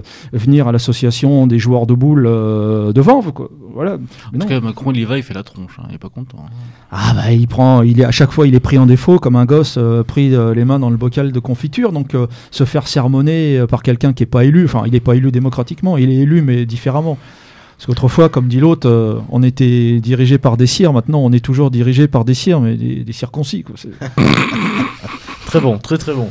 Oh, petite vanne, petite vanne. Euh, la cramponnade est, de retour, euh, chers amis auditeurs. Oscar. Oui, tant qu'on en est à parler du, fameux lobby qui n'existe pas, je ne sais pas si vous avez vu, il y, a, il y, a, quelques semaines ou quelques mois, c'est Madame Olivia Shafir qui était passée sur la, très communautaire radio J. Donc J, ce n'est pas J pour jeune. je vous laisse deviner c'est J pourquoi. Et euh, Maître Olivia Shafir, donc avocate au bureau de Paris, était venue donc en fait vous dire qu'il n'y a pas de lobby juif et dans la même phrase vous dire qu'il y avait un groupe, donc l'organisation juive européenne, euh, qui faisait pression sur les pouvoirs publics et qui était organisée avec une armée d'une cinquantaine d'avocats spécialisés par, euh, par, groupe, par, par groupe ou par famille de pensée. Euh, par personnalité même. De la fachosphère, oui, ou par, ou par, euh, par personnalité, et qui faisait pression sur les États et qui se félicitait d'avoir réussi à, à, obtenir notamment la, la condamnation à de la prison ferme d'Hervé Ryssen. Oui, Hervé Ryssen, que je pensais saluer en fin d'émission, mais puisqu'on en parle, évidemment, chers auditeurs, toujours que, enfin, pas encore quelques mois malheureusement, je crois. Une pensée pour donc le camarade Hervé qu'on salue très fort, même si malheureusement, de là où il est, c'est-à-dire en, prison, il y a peu à parier qui nous entendent. Euh, donc, euh, rappel, hein, chers amis, donc un écrivain qui n'a rien fait d'autre que d'écrire, hein, pour le coup, euh, qui est derrière les barreaux depuis le mois de septembre. Le mois de septembre, voilà. Donc, ça commence à faire quand même. et pour et pour l'aider, puisque je l'ai eu de manière épistolaire, on a échangé des courriers. ça sert à rien d'envoyer de l'argent à son avocat. Euh, pour le moment, le mieux à faire, si vous voulez l'aider, c'est de commander ses bouquins et de les diffuser. Et je voudrais aussi avoir une pensée par notre ami euh, Vincent Renoir sur un tout autre sujet qui lui aussi vient d'être condamné à de la prison ferme. Ouais. Pour, revenir pour pensée historique incorrecte. Mysteries. Pour revenir juste sur le procès, bon, c'est pas le thème de l'émission, donc je vais pas m'étendre, mais j'étais présent au procès, j'ai fait un compte rendu sur Jeune Nation, si vous voulez le lire d'ailleurs, je vous invite, chers auditeurs. Mais pour dire qu'elle était héroïque, voilà, je veux juste le rappeler aussi, en plus de, le saluer. Quoi. Alors, euh, euh, ce, constat sur, Hervé Rissen nous, nous, encourage hein, malheureusement à, faire redoubler, redoubler d'attention sur lorsqu'on parle, pardon, chers auditeurs, pour le bruit, c'est ma chaise. Euh, le, le beluga est lourd. Euh, lorsqu'on parle donc de de, de, ce qui n'existe pas, de ce qui n'existe pas, voilà. Néanmoins, néanmoins, on va continuer à en parler un petit peu parce que là encore, je crois qu'il y, a beaucoup de questions à se poser entre euh, ce qu'on voit et ce qu'on peut parfois penser de manière quasi pavlovienne et, et une forme de réalité. Crampon, tu as commencé ta, distinction en disant évidemment on parle de la communauté juive organisée, on parle pas, euh, j'allais dire, du juif lambda. D'ailleurs, Judapo, il faut peut-être le rappeler, c'est la contorsion de judaïsme politique. Quoi. ouais. Alors, euh, euh, est-ce que est-ce qu'il n'y a pas une est-ce qu'il a pas finalement une, réflexion à mener sur le, sur le judaïsme? Cette communauté juive organisée, finalement, est-ce qu'elle n'a pas de juif que le nom? Euh, parce que le, judaïsme, normalement, c'est euh, bon, évidemment c'est un peuple, mais c'est aussi une spiritualité. Euh, ces gens-là ne donnent pas l'impression d'avoir encore un tant soit peu de spiritualité, parce que sur des sujets sociétaux, on, enfin, ils, vont à l'encontre même de, de, ce qui, de ce qui devrait, de ce qui devrait être leur philosophie s'ils étaient réellement adeptes de cette religion juive. je pense à l'avortement, je pense au mariage gay, je pense à, je ah pense à Soros qui finance tout ça. Euh, finalement, est-ce qu'il n'y a, pas une perversion? Alors, euh, il y a un article très intéressant dans REA avec l'interview de Anne Kling là, sur euh, euh, la Shoah comme clé de voûte de l'édifice, qui est, brillant de, de, vérité. finalement, est-ce qu'il n'y a pas simplement une communauté qui effectivement est juive, mais qui profite de son statut tout en le méprisant complètement pour simplement, pour simplement accéder à, des fonctions de, à des fonctions de direction Crampon? Ah, Attention, là on parle du CRIF, mais le CRIF s'imbrique dans des organisations qui sont internationale. Alors je fais attention à ce que je dis parce que quand Le Pen avait parlé d'international juive, ça lui avait coûté très cher, donc j'en parlerai pas. Mais néanmoins, il y a des ramifications euh, autour du pouvoir aux États-Unis, euh, euh, en Angleterre, au sein de la City, etc. Donc là, on parle de gens qui brassent, qui brassent de l'argent. Tout à l'heure, on parlait du, fonds de pension BlackRock, enfin du fonds de gestion d'actifs BlackRock, c'est des milliards de dollars avec des gens comme Larry Fink, etc. Donc c'est pas un petit commerçant de quartier là, on n'est pas l'épicier, l'épicier berbère au bas de ta cité. Hein. Là, on est sur d'autres volumétrie financière, etc., avec des gens qui pèsent aussi dans les médias, et puis qui ont trouvé la clé de voûte de l'édifice. C'est ce que dit Anne Kling. Euh, en termes philosophiques, il y a un chantage permanent autour d'un drame qui s'est passé il y a 80 ans. Hein, et euh, bah, qui leur permet tout en quelque sorte. Hein. La repentance, on est obligé de s'agenouiller, on est obligé d'accepter tout ce qu'ils nous disent, tout ce qu'ils font, etc. On est obligé d'accepter tout ce que dit, tout ce que fait l'État, euh, l'État israélien. Hein. vous voyez, c'est quand même, euh, il y a quand même une forme de chantage qui est permanent, perpétuel, et mettre le doigt pour critiquer ça, ça coûte très cher devant les tribunaux. Il n'y a pas un président de tribunal qui résiste à ça. Quoi. moi, j'étais, enfin, je connais bien, j'ai été l'ami, je l'ai vu plaider Éric Delcroix, qui était l'avocat de François Brignot de Jean-Marie Le Pen ou de Robert Forisson, etc. Tu peux avoir les plus belles plaidoiries que tu veux, mais il y a une telle chape de plomb que tu, tu vas à un procès, tu as perdu d'avance. quoi. Hein, tu, peux les coincer que sur un défaut de procédure, parce qu'ils n'ont pas forcément que des bons avocats aussi, ils font aussi des dépôts de procédure. voilà. Alors, il y a des choses qu'on peut pas dire. Mais enfin, c'est vrai qu'aussi, ils se sont tirés une balle dans le pied. Par exemple, je pense à la LICRA, hein, qui, nous a imposé euh, la loi Pleven en 72. Hein. La loi Pleven, c'était fait pour quoi? C'était pour mettre cette communauté à l'abri de toute critique, hein, qui prône l'ouverture à l'autre, euh, l'immigration, le droit des migrants, etc., etc. Sauf que les migrants qu'ils ont fait rentrer chez nous maintenant, c'est des gens qui leur veulent pas spécialement du bien. Donc, euh, et c'est pour ça qu'on voit sortir du chapeau des gens maintenant. Euh, qui voudraient finalement qu'on prenne aussi nous notre fusil pour leur donner un coup de main. Je pense à des gens comme Goldnadel euh, ou comme Zemmour. Hein. donc vous voyez, ils ont joué contre leurs propres intérêts. Mais bon, leur but partout, c'est de créer la société multiraciale. On sait bien pourquoi. Ils ont la trouille des sociétés homogènes dans lesquelles eux, ils apparaîtraient comme une anomalie, puisqu'ils ont une autre culture, une autre tradition, etc.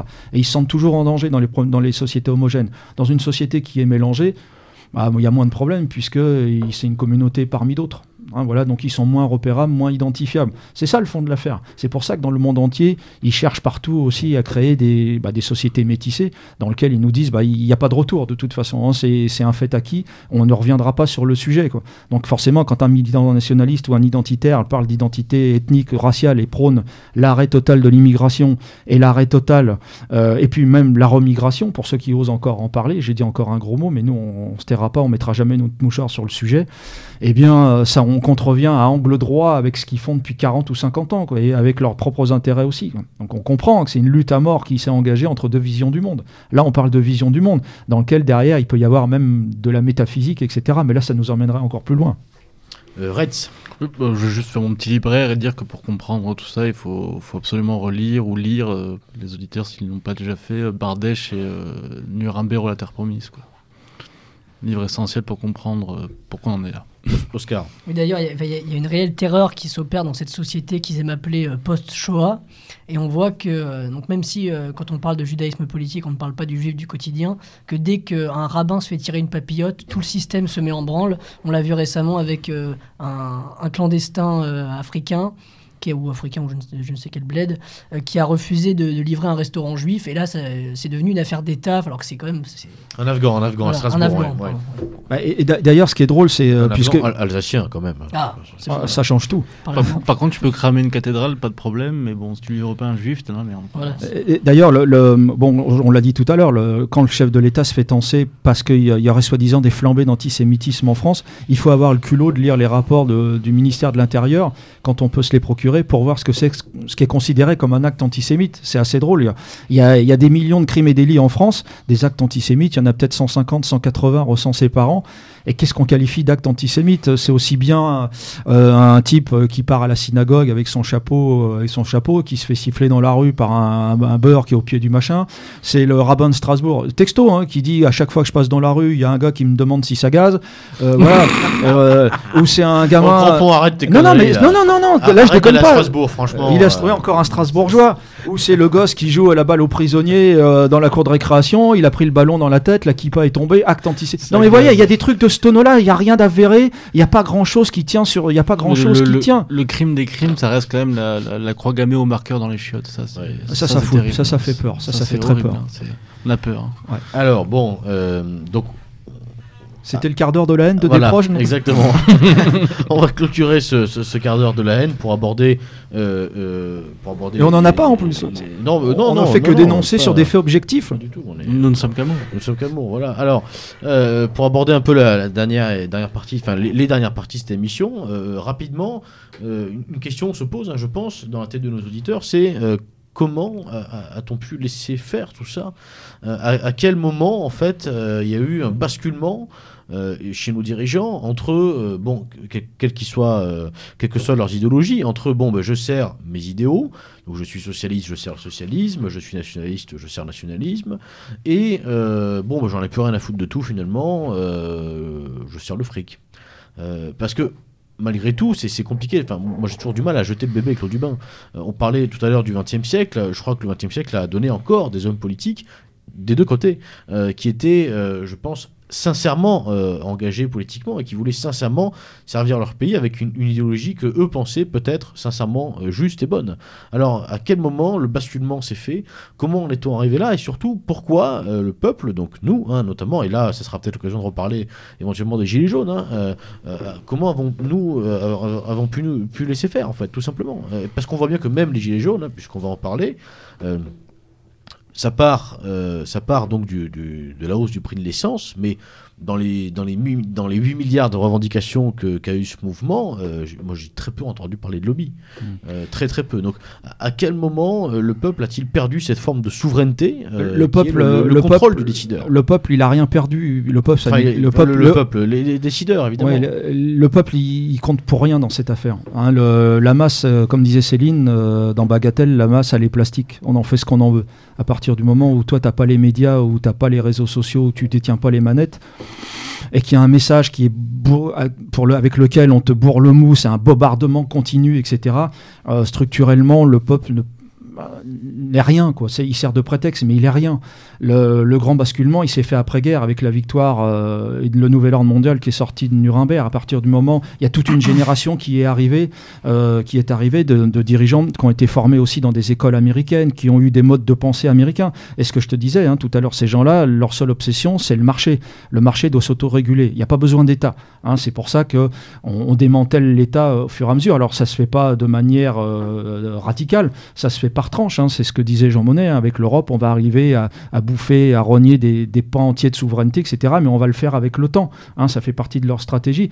Donc à partir du moment où il y a tout un mode de pensée qui correspond à des modes de management nouvelles, 70 ans ou 80 ans après, bah, ça donne la situation d'aujourd'hui. Le politique s'efface et c'est le marché, le monothéisme du marché, c'est lui qui dirige tout. Hein. Il est là pour araser les frontières parce que ça l'arrange. En termes de gestion, c'est enfin, araser les identités parce que euh, pour créer un. Il faut vendre la même camelote à tout le monde, etc. Donc euh, euh, si toi tu es attaché à ta, tradition, à ton identité, tu, tu consommeras jamais ce produit. Par contre, si tu demain tu deviens un homme générique ou tes enfants deviennent des hommes ou des femmes génériques, tu pourras très bien bouffer du McDo et du Coca, mais tu feras pas bouffer ça à un bourguignon enraciné dans sa terre depuis 200 ans. De, ce point de vue-là, finalement, la, perte euh, de spiritualité, euh, bah, ça compte on a aussi, pu constater au XXe siècle, mmh. hein, bon, euh, évidemment, le catholicisme qui a, qui, a, qui a, pris une énorme branlée en 62 et, et puis même enfin la perte de toute bah, forme de le catholicisme aujourd'hui euh, issu de Vatican II il accompagne ce mouvement. Quand tu regardes les prises de position du pape le catholicisme s'est arrêté en 62 mais bon ça c'est un autre débat qu'on ne n'aurons pas ce soir.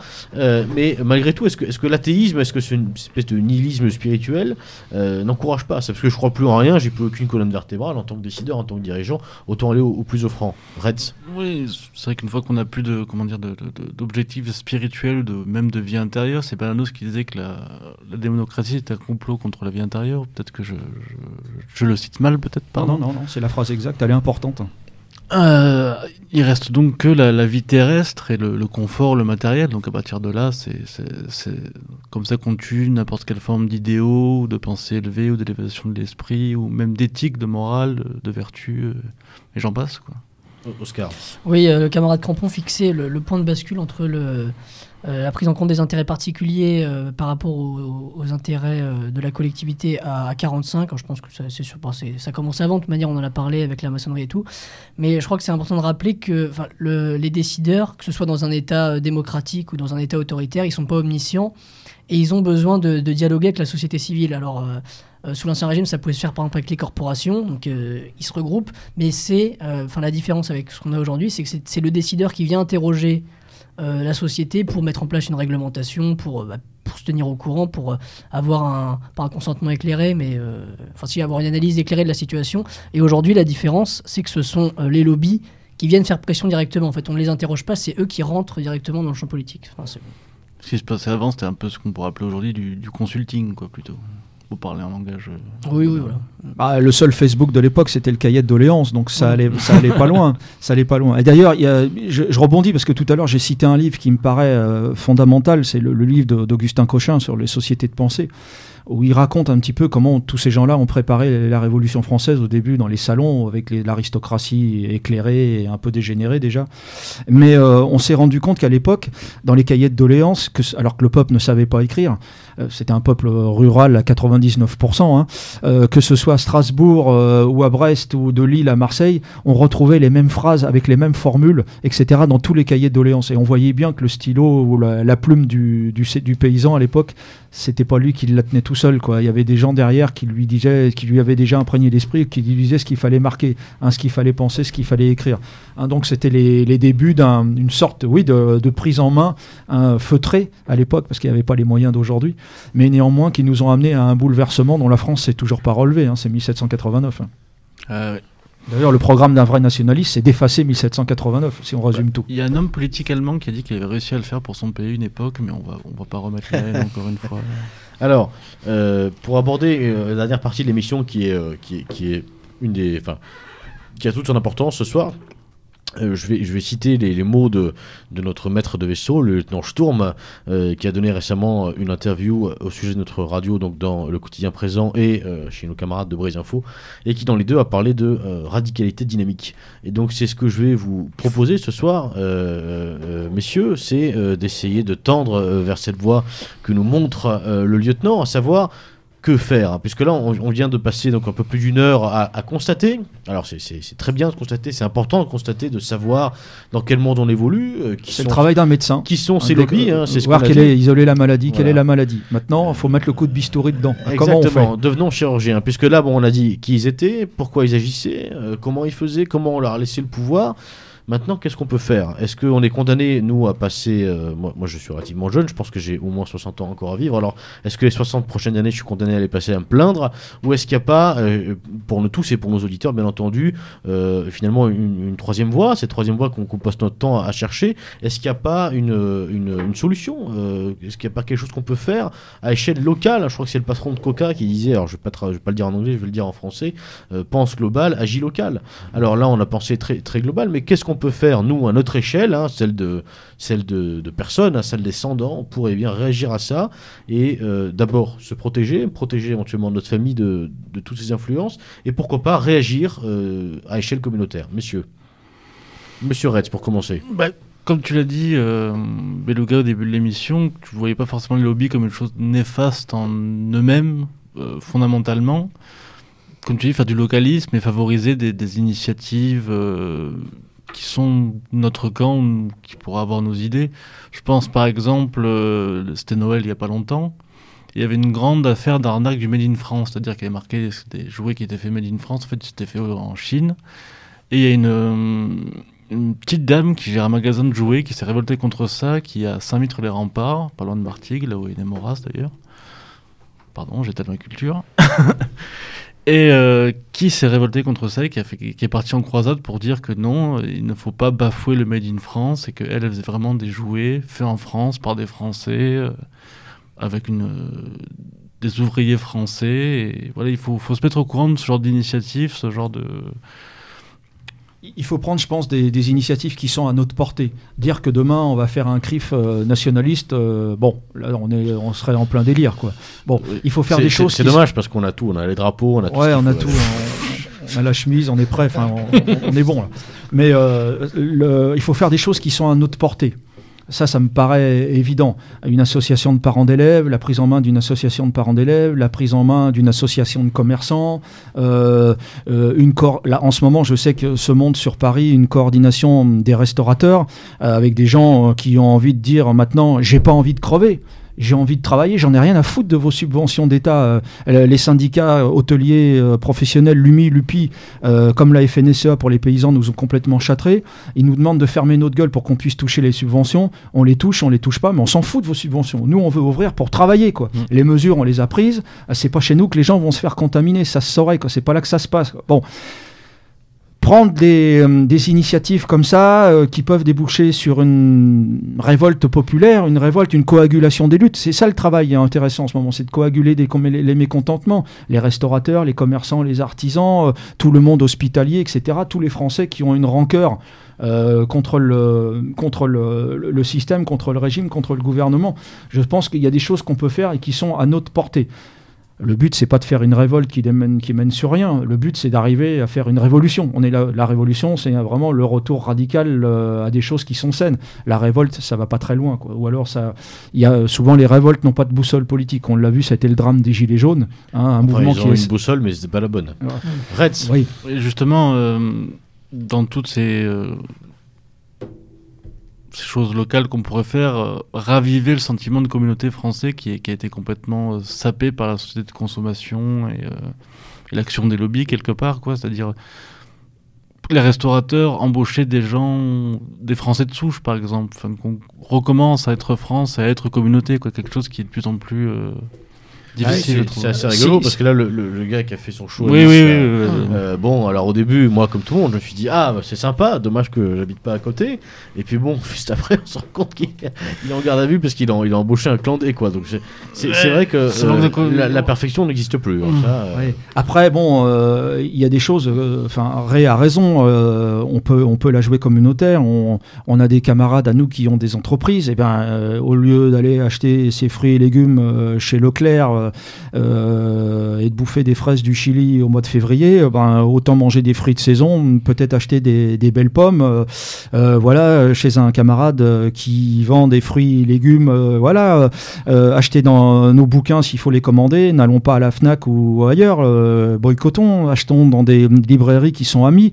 Euh, on connaît des petits éleveurs, etc. Bah, achetons de la barbac. achetons s'il faut acheter un bout de cochon, bah, achetons-le chez un petit paysan, etc. faisons marcher nos, nos petits commerçants à nous, nos petits artisans, etc. Euh, ça me paraît déjà quelque chose qui me paraît pas démesuré, qui est à notre portée quand même. Alors, Oscar d'abord et, et Red ensuite. Euh, oui, oui, justement, c'est bien que le, le camarade Crampon parle de, de favoriser le, le- le commerce local, et notamment le, le commerce de nos camarades, si on, si on en connaît. Parce qu'actuellement, avec la, avec la crise sanitaire, on voit que bah, tous les petits commerces indépendants sont en train de mourir au profit de, de grandes multinationales comme Amazon. Euh, Amazon qui pèse, qui pèse beaucoup plus que des États aujourd'hui. Enfin, c'est quand même un, un- un vrai, un vrai sujet, euh, Amazon. Mais d'ailleurs, il y, a y une tr- il y a une très bonne émission qui a été faite par les, les camarades de, de Paris. Paris Vox, ouais. Ouais. Que- Mais au- même au-delà d'Amazon, sur des choses plus, plus petites, euh, euh, dans l'esprit de la Startup Nation, ils en ont rien à foutre hein, des, des restaurateurs. D'ailleurs, on voit, hein, les, les petits restaurateurs n'arrivent même pas à lever des fonds auprès des banques. Tout ça, c'est du flanc. Euh, par contre, euh, les grands groupes euh, de malbouffe, euh, que ce soit McDo, Starbucks, Coffee, etc., c'est-à-dire le modèle de bouffe qu'on veut nous imposer demain, eux, ils arrivent à avoir des grands prêts d'État avec des garanties financières intéressantes. Et eux, le- la situation actuelle, ça les ravit parce qu'eux, ils sont pas fermés. Eux. Ils continuent à prospérer, ils continuent à faire du fric, ils développent des parts de marché, pendant que nous, notre mode de vie, notre art de vivre, nos traditions, etc., sont en train de crever. Nos commerçants sont en train, sont réduits à vendre des cafés, du vin chaud euh, sur le trottoir. Quoi. Bah, c'est un terme un peu à la con euh, dont se moquait beaucoup euh, le regretté Philippe Meuret, mais on peut tout simplement devenir consomme-acteur. Bon, ça, ça sonne très mal, hein, ça sonne très bobo, mais Il y a une part de vérité dans ce que tu dis. Oui, oui, tout à fait, tout à fait. Et Et euh, boycott pour aussi aller- pour euh, certains pays du Moyen-Orient qui font des produits, il faut pas les acheter. pour aller, pour aller, euh, pour aller un peu, pour aller pas peu, manger des oranges et des avocats. c'est ça. Non, j'aime pas les dates non plus. Pour aller un peu plus loin, mais d'a- d'ailleurs pour ceux qui pour ceux qui le souhaitent, on peut on peut acheter des, des avocats et des oranges en, en direct avec euh, des producteurs espagnols et italiens qui vous qui vous envoient ça chez vous. Bref, on pourra en parler hors micro. Euh, pour aller un peu un peu plus loin dans cette euh, dans, dans cette idée, dans cette logique, je signale à nos à nos auditeurs que euh, il y a une, une petite révolution qui s'opère maintenant euh, dans cette startup nation depuis euh, depuis euh, je dirais 4 5 ans sur le financement des entreprises. Euh, les banques étant devenues de plus en plus compliquées pour vous accorder l'argent, on ne prête qu'aux riches. Eh bien, euh, euh, une multitude de, projets, de, jeunes entrepreneurs, comme on dit, euh, se lancent eh bien, sur des campagnes de financement participatif avec lesquelles vous pouvez donc les soutenir. Pourquoi pas devenir, faut- en général, il faut crocher un peu plus au bassinet, évidemment, mais devenir, pourquoi pas, actionnaire de, de, ces petites sociétés. Et alors, il y a un côté euh, un petit peu désagréable puisque c'est bien souvent sur un site internet. On se rend bien compte que les plateformes du coup ont un pouvoir qui est démesuré, c'est-à-dire que le jour où bon ben voilà, on peut repenser à, à Litchi avec la cagnotte du boxeur euh, gitan là où on des gilets jaunes. enfin, euh, voilà. Euh, donc bon, c'est- ces plateformes ont un pouvoir démesuré, certes, mais néanmoins, entre-temps, euh, il y a un certain nombre de gens euh, qu'on connaît qui se montent petit à petit, euh, qui montent des projets et qui s'autofinancent comme ça en faisant un grand fuck à la banque. Et, euh, euh, je vous assure, euh, je parle pour le coup d'expérience, c'est possible aujourd'hui de, de se passer d'une banque pour monter une société, notamment grâce à des financements participatifs. Et, ça, je crois que faire communauté, c'est aussi ça.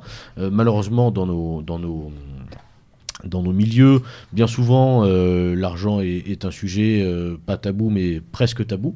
On en c'est comme le, sketch des inconnus avec le préservatif. hein, on n'a pas peur d'en parler. Voilà. Euh, C'est pourtant le nerf de la guerre. Bah, disons qu'on n'est pas, on n'est pas à l'aise, on n'est pas à l'aise parce que ils croulent pas, on croule pas dessous quoi. on Oui, est les oui, éternels mais- pauvres de la scène politique Euh, quoi. hein, euh, Je ne vais pas faire le- les petits ruisseaux, les grandes rivières, mais il Ouais. y, a, il y y a un peu de ça malgré tout. Et voilà, il y a, il y a de beaux projets à soutenir qui sont euh, euh, faits par des camarades ou pas d'ailleurs. Il y a des très beaux projets à soutenir, des projets de reforestation, euh, par exemple dans les Vosges.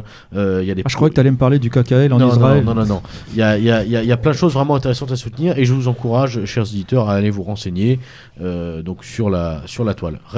Et justement, ces, projets, vu qu'ils sont pas estampillés nationalistes forcément, parce que c'est des projets localistes et enracinés certes, mais qui n'ont pas forcément notre notre pensée politique, il faut les chercher de soi-même aussi, quoi, pour les trouver, quoi. Genre cette cette, euh, jeune dame euh, qui qui fait sa croisade contre Amazon et le faux made in France, je suis tombé dessus par hasard, quoi. Donc quand on cherche, on trouve vraiment.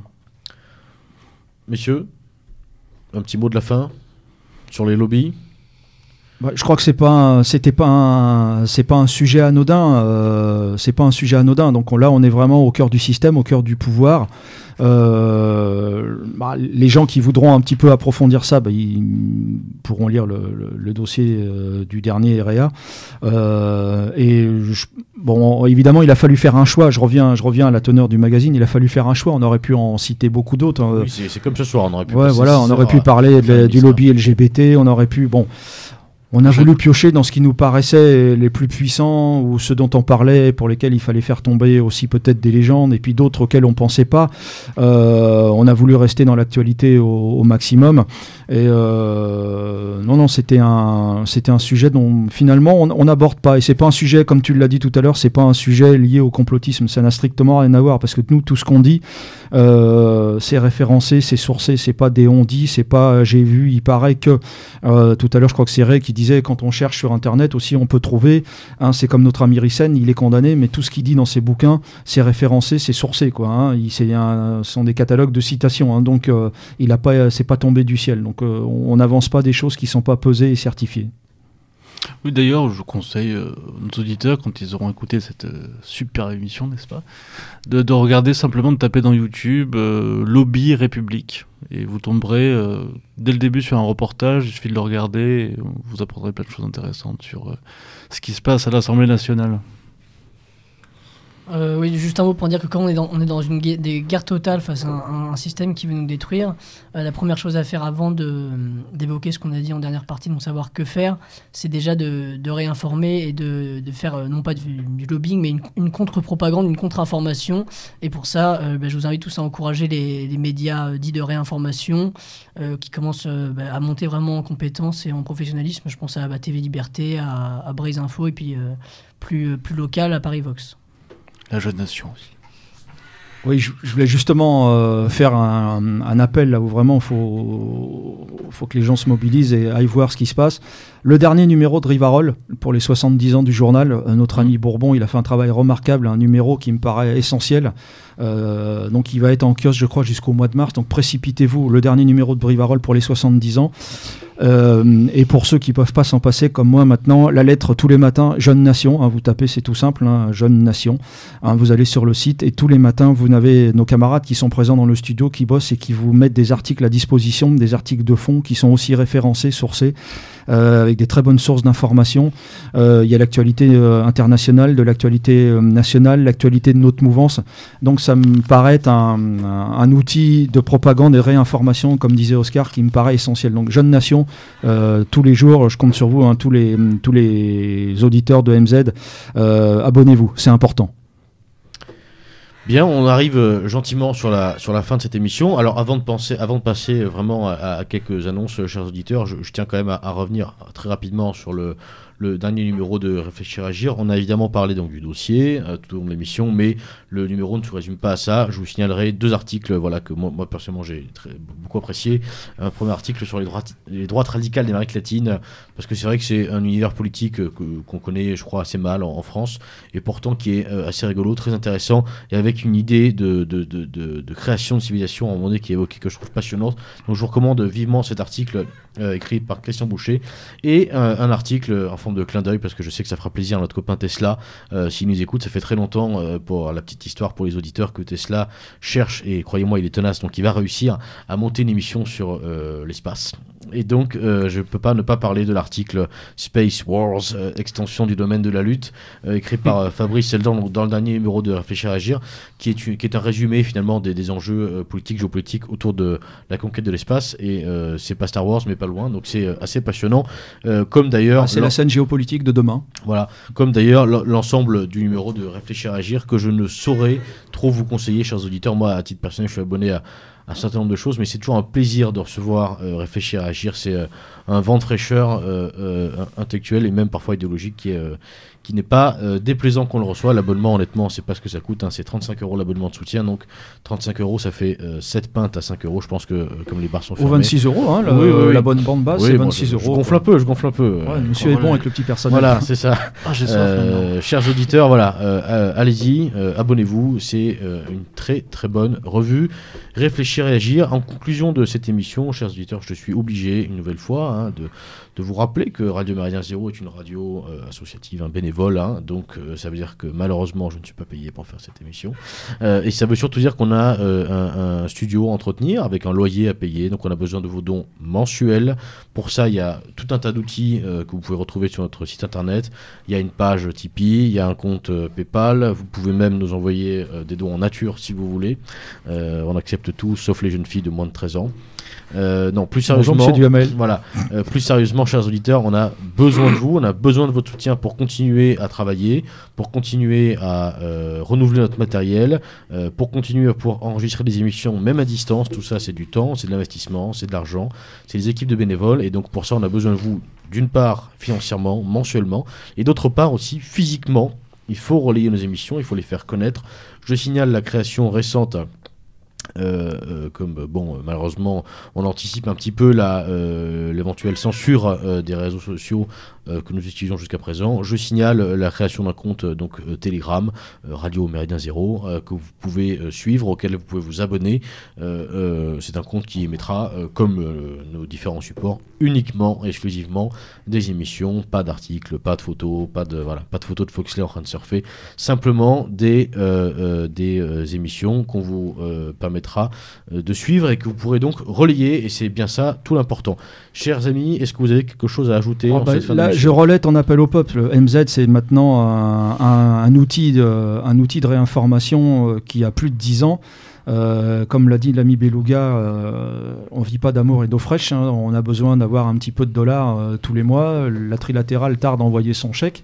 Par contre, je voudrais, puisque tu, on a parlé du REA, on a fait un dossier sur les antifas qu'on a appelé les, les petites putes du régime. Ah, dire. voilà, avec quand même une information qu'on avait relevée, que m'avait donné notre ami Lucien Cerise, et qui connaît bien aussi ces milieux-là. Ces gens-là font partie d'un réseau qui s'appelle United, qui est un mouvement euh, antiraciste pan-européen, on va dire ça comme ça, antiraciste, pro-immigré, pro, pro tout, euh, et pour rien d'ailleurs, et euh, qui sont financés. Euh, alors ils s'en vendent pas, hein, tous ces petits rebelles contre le régime, mais nous, pour l'instant, bah, le régime nous finance pas, il finance pas nos camarades non plus du site Jeune Nation, il finance pas Paris nationaliste, au contraire. Je vais dire par qui ces gens sont financés. Vous allez voir que là aussi, on est dans le, on est dans le concret. Euh, la Commission européenne, le Conseil de l'Europe, le Conseil mondial des Églises, le Conseil culturel de Suède, le groupe parlementaire européen des Verts, le groupe parlementaire européen socialiste, le groupe parlementaire européen communiste le ministère des Affaires étrangères suisse et même aussi les ministères de l'Intérieur britanniques, néerlandais, sans compter évidemment l'Open Society de M. Soros. Donc là, on n'est pas dans le complot. Là, il y a du pognon. Euh, c'est pas à nous qu'il donne. hein. Le régime, c'est pas à nous qu'il donne. Donc, euh, voilà, c'est pas euh, les chèques arrivent pas chez nous, les valises de dollars non plus. Euh, donc, si vous voulez que nos médias continuent à vivre, eh ben, écoutez, un révolutionnaire, non seulement ça milite, mais ça paye, ça donne aussi son, ça donne aussi son obol. Ça me paraît important. Même une petite somme, on est preneur. Si vous voulez que ça continue. D'ailleurs, la, la, la, la Miss Traoré, qui a fait la couverture du Time, c'est pas longtemps, est financée par les Rothschild, il faut le savoir aussi. Exactement, comme le Black Matter, etc. En conclusion, euh, euh, chers camarades auditeurs, donc euh, moins d'impôts, plus de dons. Euh, C'est la courbe de l'affaire. voilà, exactement. Alors, euh, euh, donc c'était euh, Beluga à la barre de cette méridienne, donc sur les lobbies en France. Comme il est coutume de le dire, chers amis, chers camarades, chers auditeurs, à l'abordage Et pas de quartier.